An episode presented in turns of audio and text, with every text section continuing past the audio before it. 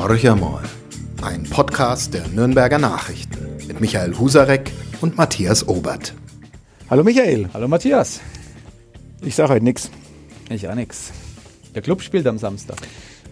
Das ist das einzig Positive, wobei man nicht weiß, wie es ausgeht. Jetzt habe ich doch wieder was gesagt. Bei ne, der weil- Wahl wissen wir, wie es ausging. Vielleicht Bei der Wahl, ja, bei der Wahl wissen wir, wie es ausging und äh, muss mich natürlich als Sozialdemokraten äh, zutiefst bestürzt zurücklassen. Die 9,7 Partei. Ja, genau, mal endlich unter zweistellig auch. Also man kann, die SPD in Bayern kann äh, neue Bundesländer sozusagen, also kein Problem. Du kennst es doch aus dem kommunalen Raum. Da ist es ja so, dass die SPD schon länger zu kämpfen hat mit äh, hohen Beteiligungswerten. Ähm, das, das kann man jetzt wirklich nicht so sagen. Also ich glaube, überall Im ländlichen kommunalen Im Raum. ländlichen kommunalen Bereich kommt es immer drauf an. Also wenn ich jetzt mal bei uns in den Landkreis reinschaue, wir haben einen SPD-Bürgermeister in Neustadt-Aisch, wir haben einen SPD-Bürgermeister in Uffenheim also, und in Scheinfeld, also die drei größeren Städte, nur in Bad Windsheim inzwischen einen CSU-Bürgermeister, aber auch lange Zeit, also 17 Jahre insgesamt, auch mal einen SPD-Bürgermeister. Die Stadtoberhäupter, da gebe ich dir recht, die sind häufig noch Sozialdemokraten. Und äh, es ist aber tatsächlich so, nehmen wir den Nürnberger Stadtrat als Beispiel, fest in der Hand von Ulrich Mali, die Stadt, wenn man so will, gewählte Stadtoberhaupt, der Stadtrat schon lange weit entfernt von der SPD-Mehrheit.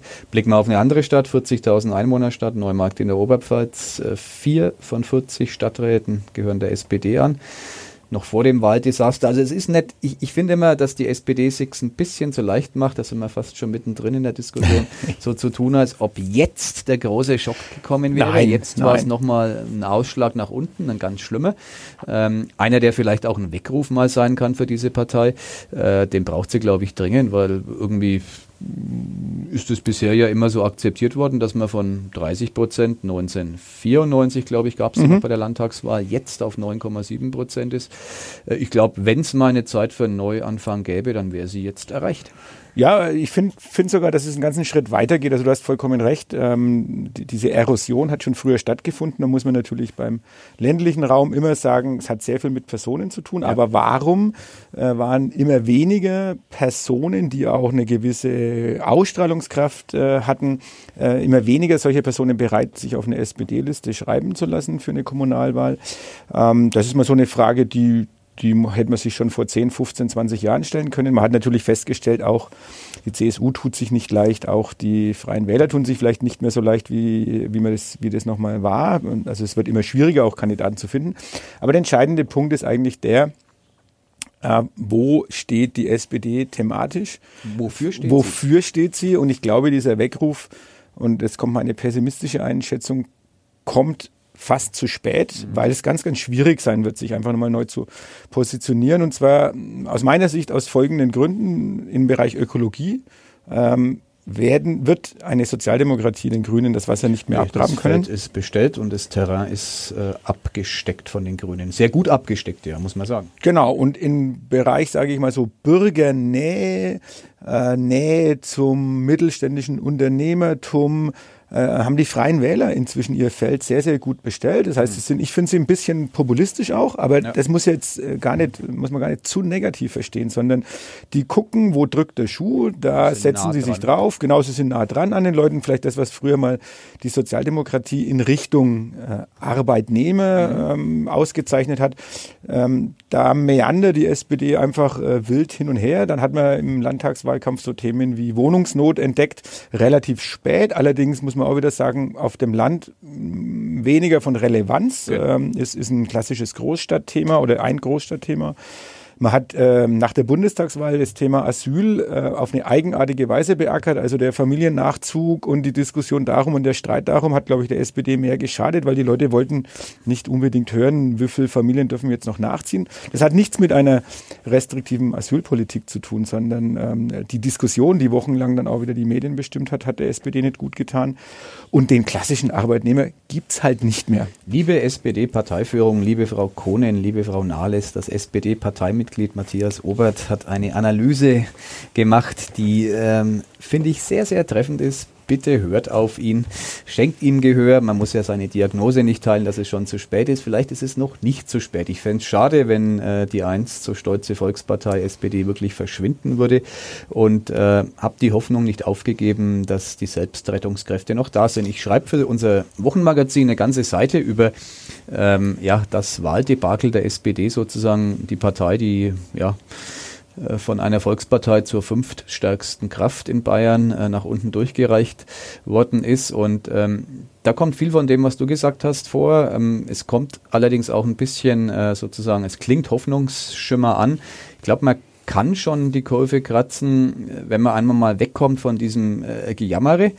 Das finde ich bei der SPD noch schon sehr ausgeprägt. Es sind weder Wählerschuld noch sonst wer. Ähm, da muss man einfach mal zur Kenntnis nehmen, dass die Akzeptanz gesunken ist.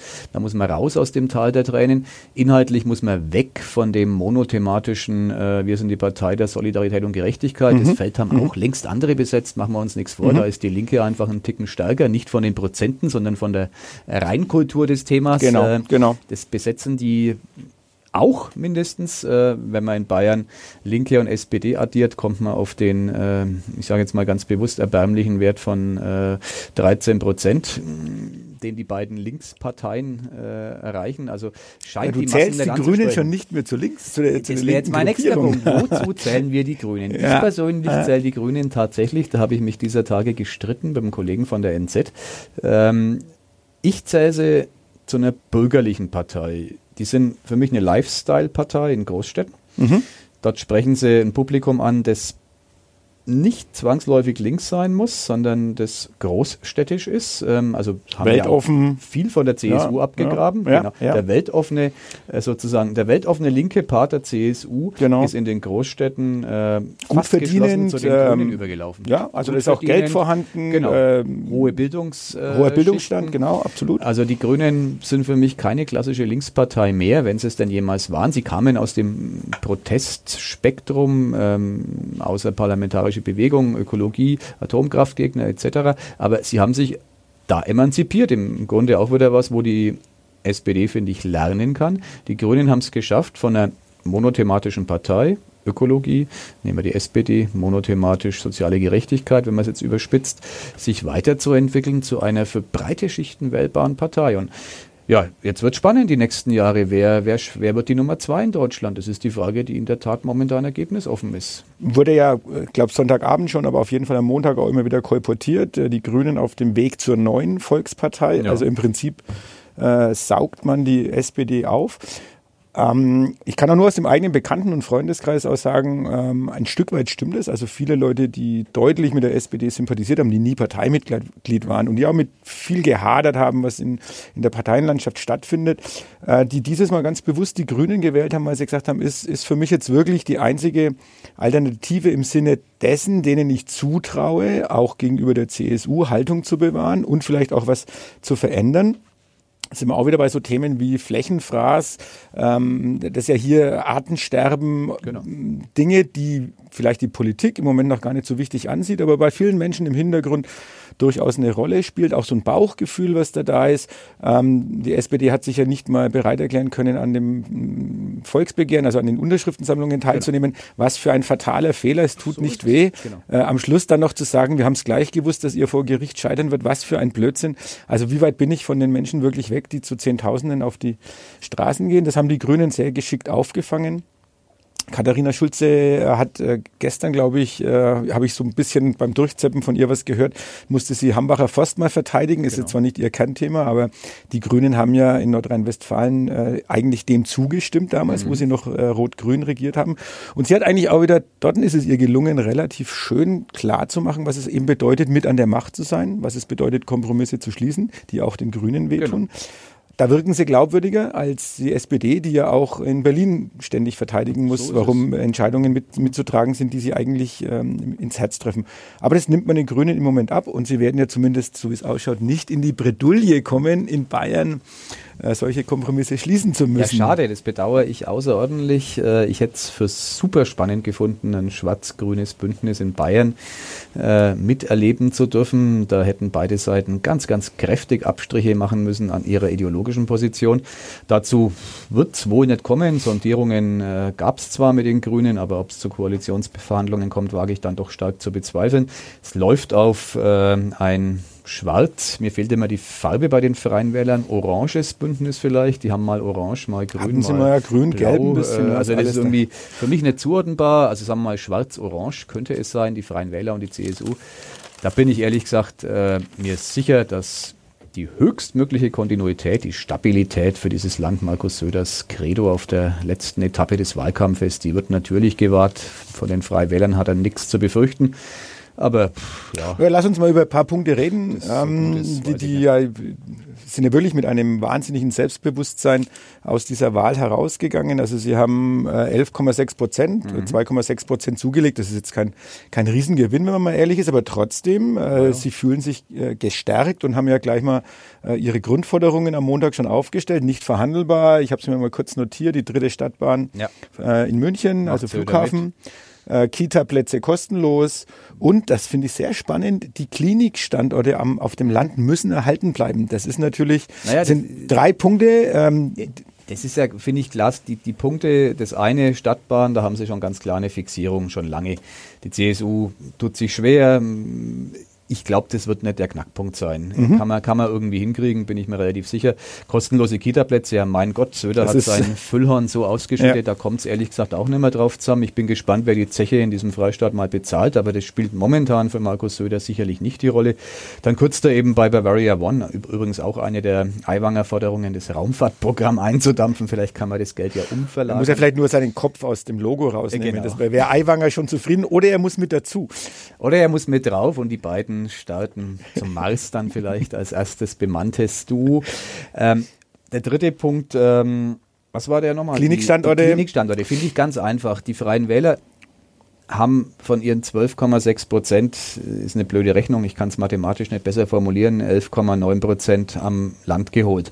Die sind keine großstädtische Partei, kann man ja sich die Wahlergebnisse anschauen, die haben in den Städten sehr dürftige Ergebnisse, haben am Land super, super starke Ergebnisse.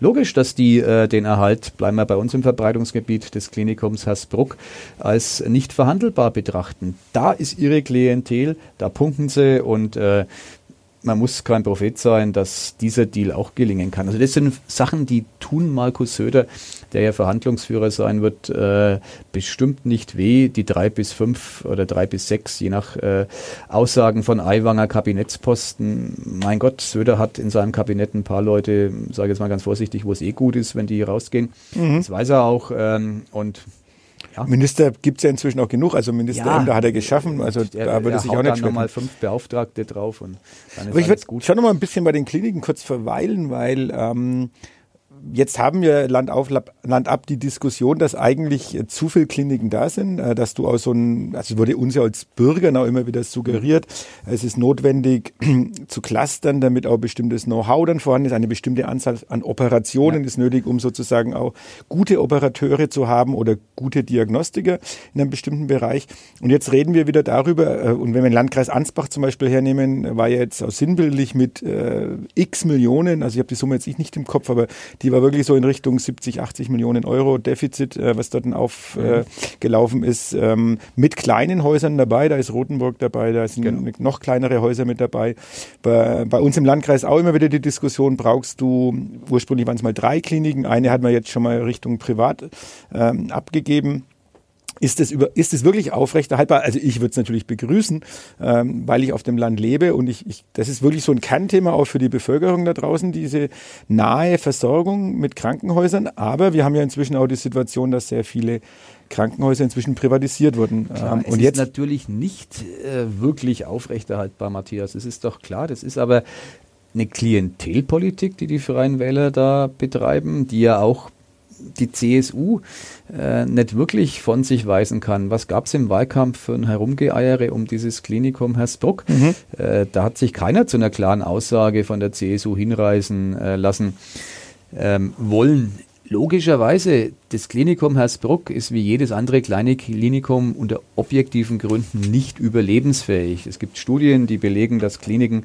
äh, sinnvollerweise ab 500 Betten betrieben werden. Ist eine große Nummer, weiß ich, aber äh, die, die ganz, ganz, ganz, ganz deutlich drunter liegen, die, die kann man kaum als kommunales Krankenhaus sinnvoll betreiben. Da kann man Blinddarm operieren und vielleicht äh, sonst noch, ich sage jetzt mal salopp, die Alltags-OPs anbieten, aber wirtschaftlich wird es äh, kaum darstellbar sein.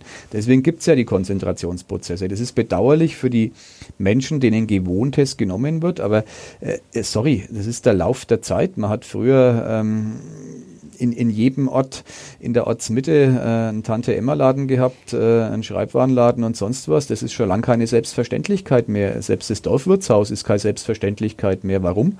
Weil der Markt äh, und Krankenhäuser und der Gesundheitsmarkt sind nichts anderes als im Wettbewerb stehend, weil es der Markt nicht mehr hergibt. Deswegen hat das Klinikum Nürnberg, nochmal Hersbruck, ähm, das ja längst der Eigner ist der Kliniken im Nürnberger Land, äh, sich dafür entschieden, ähm, eigentlich diesen Standort schließen zu wollen. Und momentan ist es mitten in der politischen Diskussion, wo es eigentlich gar nicht hingehört. Und durch Aiwanger jetzt und die Freien Wähler wird es dann unter Umständen sogar zur Landespolitik äh, was ja am Ende bedeuten würde, man, man, kippt einfach Geld in so ein Haus man, hinein. Damit, genau, weil der, der Klinikvorstand genau. in Nürnberg wird natürlich sagen, Leute, wir können das ja, schon klar. machen, aber klar. dafür müsst ihr uns so und so viele Millionen überweisen. Und äh, auch das wäre ja nicht die einzige Subvention. Schauen mhm. wir uns nochmal Markus Söders Wahlprogramm an. Ich greife ihm das gar nicht persönlich an. Er hat eine rappelvolle äh, Kasse im Freistaat und hat jetzt halt mal ausgeschüttet im Wahlkampf. Ging nicht wirklich auf die Rechnung, hat 10 Prozent verloren mit der CSU. Das hat auch andere Gründe als äh, die landespolitische politischen, keine Frage. Aber äh,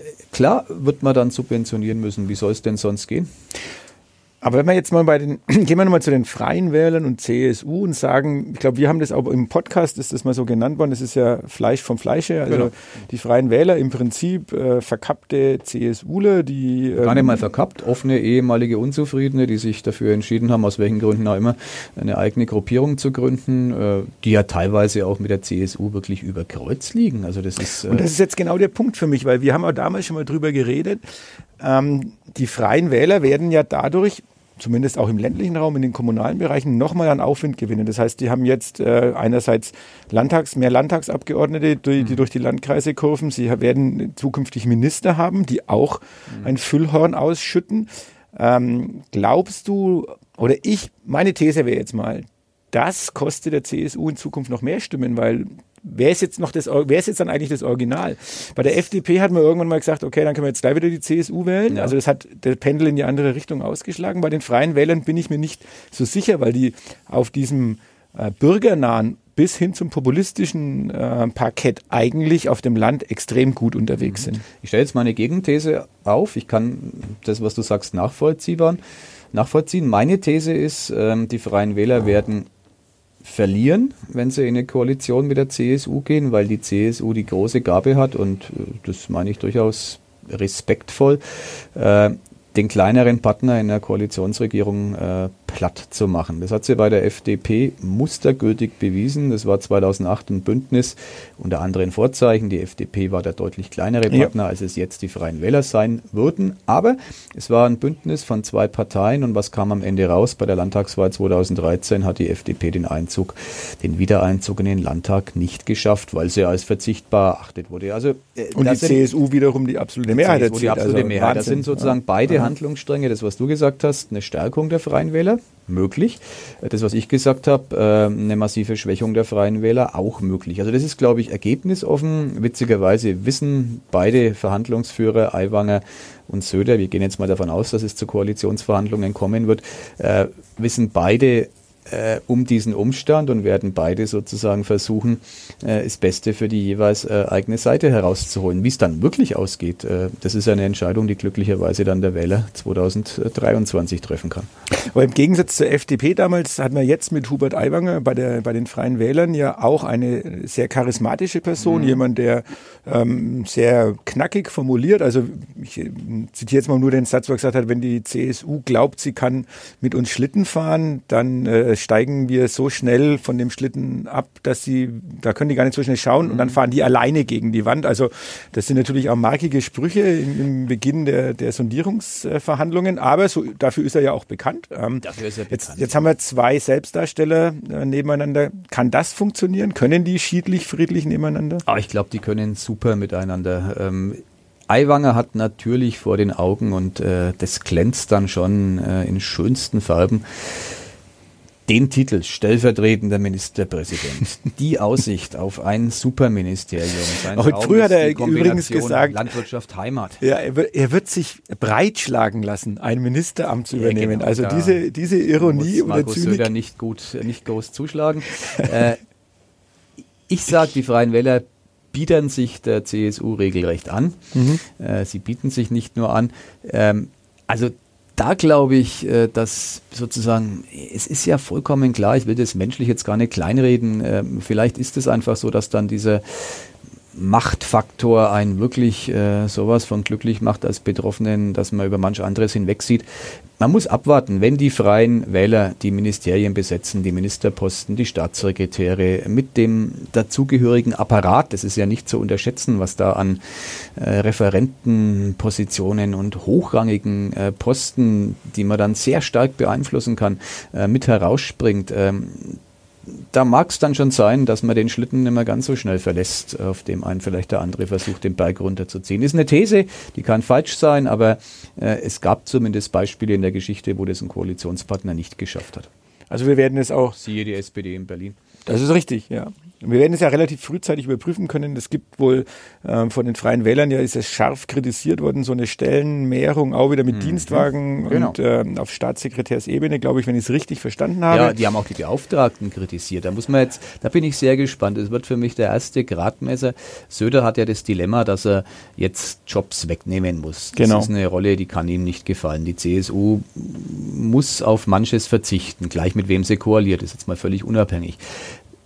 Söders Gabe bisher war, die Menschen dann aus den eigenen Reihen trotzdem zufriedenzustellen. Da ist er super kreativ, äh, war eben dann beispielsweise der Job des Beauftragten. Da hat er einen ganzen Schwung voll. Mhm. Ähm, die, die Dienstwagen haben, die glaube ich 3000 Euro im Monat darf man auch okay. nicht kleinreden, Dienstwagen, äh, kleine Büroausstattung. Also äh, klingt immer so lächerlich und es heißt dann von Seiten der Staatsregierung, ja, das ist doch nichts. Also ganz ehrlich, wenn mir jemand 3000 Euro mehr im Monat geben würde, das wäre für mich ein ganz, ganz erheblicher Gehaltssprung, signifikant, wäre für mich Wahnsinn. Ein Chauffeur dazu, unvorstellbar und dann noch eine Bürokraft, ja, Sakrati.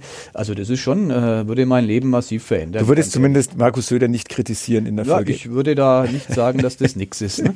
Und äh, ja, das gibt's und da wird er sicherlich weiter drauf setzen. Die Freien Wähler haben gesagt, äh, gerade das wollen sie nicht. Also da bin ich auch sehr gespannt. Das ist für mich so ein Punkt, der ehrlich gesagt wesentlich kniffliger ist als die dritte Stadtbahn. Also über diese Sachthemen, da werden die sich einigen, da wird es Kompromisse geben. ist ja nur, weil Hubert Aiwanger sagt, er will das, äh, muss das noch lange in einem Koalitionsvertrag, den es zu schließen gilt, stehen. Da wird man sich einigen in der Mitte. Aber bei den Punkten steht man sich eigentlich diametral gegenüber. Und äh, die Glaubwürdigkeit der Freien Wähler hängt natürlich schon davon ab, dass sie genau das, was sie über Jahre hinweg jetzt kritisiert haben, äh, nicht über Bord werfen, wenn sie in eine CSU-geführte Regierung eintreten. Also da bin ich sehr, sehr gespannt. Wir werden natürlich an dem Thema dranbleiben, aber oh ja. wir müssen auch ein bisschen reden über eine Person, die überhaupt noch nicht erwähnt wurde. Jetzt bin ich gespannt. Horst Seehofer. Horsti. Weil Horsti äh, macht weiter. Er ist einfach da und sagt, äh, jetzt lass uns mal überlegen und noch eine Wahl rumgehen und dann gucken wir mal und dann treffen wir uns Ende November in den Gremien, aber ich wissen noch nicht in welchem Gremium. Und vielleicht wird es auch Anfang Dezember und dann müssen wir noch gucken, wie wir ja, auf der EU, also in der Europäischen Gemeinschaft umgehen miteinander. Hm. Ja, Horst macht alles richtig, also aus seiner äh, sehr egozentrischen äh, Weltsicht heraus. Äh, er hat und das ist dann schon wirklich geschickt, vielleicht sogar brillant, eigentlich war er weg aus meiner Sicht. Gefühlt hat er wenig Chancen gehabt, diesen Wahlabend und äh, die darauf folgenden Wochen zu überleben. Und er hat schon am Wahlabend gesagt, ja, jetzt ist die Situation dann doch äh, so schwierig, dass wir jetzt unsere Kräfte bündeln müssen, alle Energie in die Sondierungsgespräche stecken, an denen ich als Parteivorsitzender natürlich teilnehmen werde. Hinterher bei den Koalitionsverhandlungen reicht mein Zeitbudget nicht, aber erstmal das so über die Bühne bringen, das Bestmögliche für die CSU rausholen und lasst uns bitte jetzt in dieser heiklen Phase doch nicht über Personalfragen reden. Das kann jetzt doch nicht unser Thema sein. Also super clevere Taktik, man lässt ihn machen. innerhalb der CSU. Es gibt die ersten, äh, ich sage jetzt mal, unteren Chargen, Kreisverbände, äh, Ortsverbände, die aufstehen und sagen, nee, so geht's nicht, äh, der muss zurücktreten. Ist momentan ein eher laues Lüftchen, alles andere als ein äh, Flächenbrand oder ein Sturm gar. Also ich schließe jetzt nicht mehr aus und äh, ich bin echt überrascht, das hier sagen zu müssen, äh, dass er es dann irgendwie mhm. doch schafft, im mhm. Amt zu bleiben. Wahnsinn. Aber kann das, kann das in Söders Interesse sein? Oder sagt er, okay, weiterhin derjenige, der für mich die, in die Fettnäpfchen tritt und ein bisschen von, von Dingen ablenkt, die mir in die Quere kommen können? Also Seehofer war ja ein echter Schaden oder ein echtes Problem für Söder während des Wahlkampfes. Ja. Jetzt äh, wäre Seehofer weg, jetzt wird er in der söderschen taktischen Denke versucht zu interpretieren, ähm, würde sich ja logischerweise die Frage nach dem Nachfolger stellen als Parteichef. Söder kann momentan nicht, ohne, ich sag's mal vorsichtig, den Rest an Glaubwürdigkeit zu verlieren, sagen, er will Parteichef werden. Das hat er da, dafür hat er es wirklich in jüngster Vergangenheit oft genug ausgeschlossen, dass er nach diesem Amt nicht strebt. Das kann er irgendwann mal machen. Meine These ist, er wird es auch irgendwann mal machen. Äh, aber wäre jetzt echt ein bisschen früh. Äh, auch Söder ist ja jetzt nicht unbedingt gestärkt aus diesen Wahlen herausgegangen. Also Minus 10,4 Prozent ist jetzt wahrlich muss kein jetzt schon mal gucken, dass er, dass er liefert äh, über eine gewisse Zeit. Und da ist der Parteivorsitz für ihn gerade eher ein Hemmnis. Es wäre bestimmt kein Gewinn. Also könnte er ja denken, bin jetzt mal böse, er könnte denken, naja, wenn ein anderer jetzt Parteichef wird, ob der Dobrindt äh, oder Weber heißt oder wie auch immer, wäre es ja doof, dann ist dieser Posten sozusagen dauerhaft besetzt. Wenn das Host noch ein bisschen bleibt, äh, dann äh, werden die Karten in einem halben Jahr, in einem Jahr, in zwei Jahren neu gemischt. Dann kann ich doch auch dann sagen, ja, das wäre schon gut, wenn Ministerpräsident und Parteichef in einer Hand blieben. Möchte eine Denkrichtung sein, die es geben kann. Ähm, ich glaube, es scheitert daran, dass die CSU jetzt gar niemand hätte. Weber soll Spitzenkandidat ähm, bei den Wahlen zum Europäischen Parlament werden. Er strebt dann ja sogar äh, nach an. dem Kommissionschef, nach der Juncker-Nachfolge. Äh, würde wahrscheinlich eine Aufgabe sein, die bindet äh, die ganzen Kräfte eines Politikers. Ähm, also er kann gar nicht guten Gewissens. Dobrindt, ähm, da wissen viele in der CSU, dass es viele, viele gute Gründe gibt, ihn nicht zum Parteichef mhm. zu machen. Der würde zwar wollen, aber der ist nicht vermittelbar, glaube ich, eine breite Basis. Ist ja Eigner, wird Landtagspräsidentin, ist nicht wirklich kompatibel mit äh, der Parteivorsitzenden. Das eine ist ein eher überparteiliches Amt, das andere ist knallhart Parteipolitik betreiben scheidet also auch aus. Es bleibt am Ende keiner mehr übrig, äh, der guten Gewissens äh, eine Mehrheit innerhalb der CSU hinter sich wüsste. Und das ist, glaube ich, das große Plus von Horst Seehofer.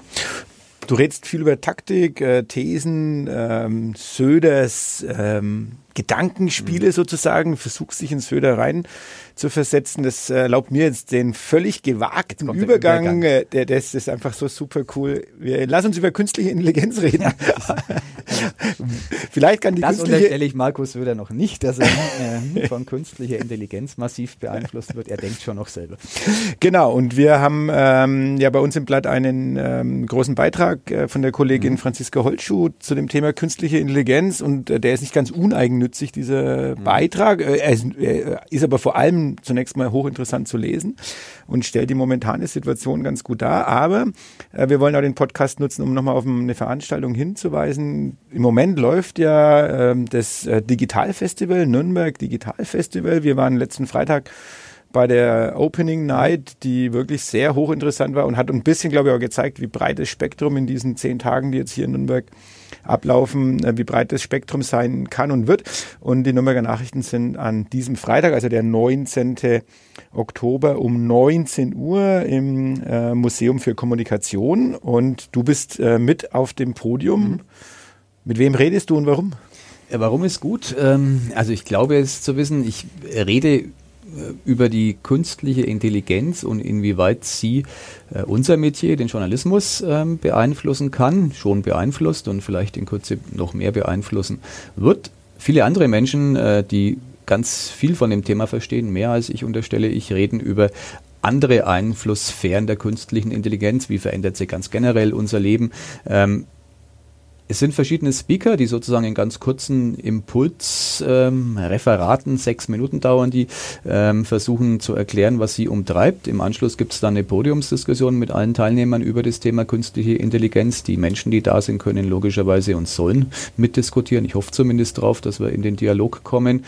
Ja, und ich denke, das ist das Thema unserer Zeit, witzigerweise eines, ähm, das nur am Rande, ähm, wofür es kein Ministerium gibt, ähm, gibt Europäer, die Staatsministerin in Berlin, die ähm, das Thema digital mitvertritt, aber die künstliche Intelligenz in Toto, die wäre es dann schon mal wert, dass auch die Politik ein bisschen genauer draufschaut, tut sie in segmentierten äh, Unterabteilungen von Ministerien, keine Frage, aber äh, wenn es einen Megatrend gibt in dieser Gesellschaft, dann äh, ist es der, der unser Leben massiv verändern wird. Und, und darüber wollen wir sprechen. Neben technischen Fragen werden ja sehr viele ethische Fragen oh ja. aufgeworfen und deshalb, äh, gerade deswegen wäre es auch extrem wichtig, sich viel intensiver mit dem äh, Thema zu beschäftigen. Schon heute wäre es möglich, Matthias, dass wenn du mal wieder in den Urlaub fährst, ähm, hier ein Bot mir gegenüber säße, der genau. nette Antworten gibt, solche, die ich hören will, nicht so wie du irgendwelche Fragen stellt, die ich vielleicht gar nicht hören will oder Kommentare äh, zur Lage der Nation abgibt, über die man streiten kann. Der er hätte wahrscheinlich viel bessere reden. Informationen, er hätte, genau. die Zahlen würden auf jeden Fall stimmen, die irgendwo genannt werden. So. Ähm, die User, die Kunden wären zufrieden, vielleicht sind es dann in noch mehr Jahren zwei Bots, die sich hier unterhalten. Genau. Und den Podcast für und uns. Und dann verdienen äh, wir, wir unser Geld. Wir bekommen es dann automatisch, weil die Bots die Arbeit das machen. Das ist die, die, große Unbekannte bei dem Thema. Ja, auch damit sollte man sich vielleicht mal beschäftigen. Ich bin gespannt, ob es am Freitag darauf die ein oder andere Antwort gibt, vielleicht aber auch das ein oder andere Schreckensszenario mhm. oder die schöne neue digitale Welt. Wir werden sehen. Also es kostet keinen Eintritt. Nee, ähm, ab 19 Uhr ist sich registrieren lassen über die, die genau die über die Webseite vom Digitalfestival. Und jeder ist herzlich willkommen, wie gesagt, auch zum Mitdiskutieren. Aber das Thema wird uns auch sicherlich sowohl auf unserer Online-Plattform als auch im Print weiter beschäftigen. In diesem Sinne, wir waren heute lange unterwegs, gab ja auch viel zu besprechen Absolut. und es gibt in den nächsten Wochen noch viel, viel mehr zu besprechen. Bleibt uns gewogen. Bis demnächst. Und der Club spielt wie am Samstag? Er spielt 3 zu 0 gegen Hoffenheim. Das ist eine ganz einfache statistische Abfolge. Genau, das wissen wir also seit dem 7 zu 0, 6 zu 0 auswärts, 3 zu Also es haut wunder, äh, genau. wunderbar hin und äh, der Europapokal ist noch in Sichtweite. Greifbar. Alles wird vielleicht sogar gut in diesem Sinne. Schöne Woche noch. Ciao. Ciao. Mehr bei uns im Netz auf nordbayern.de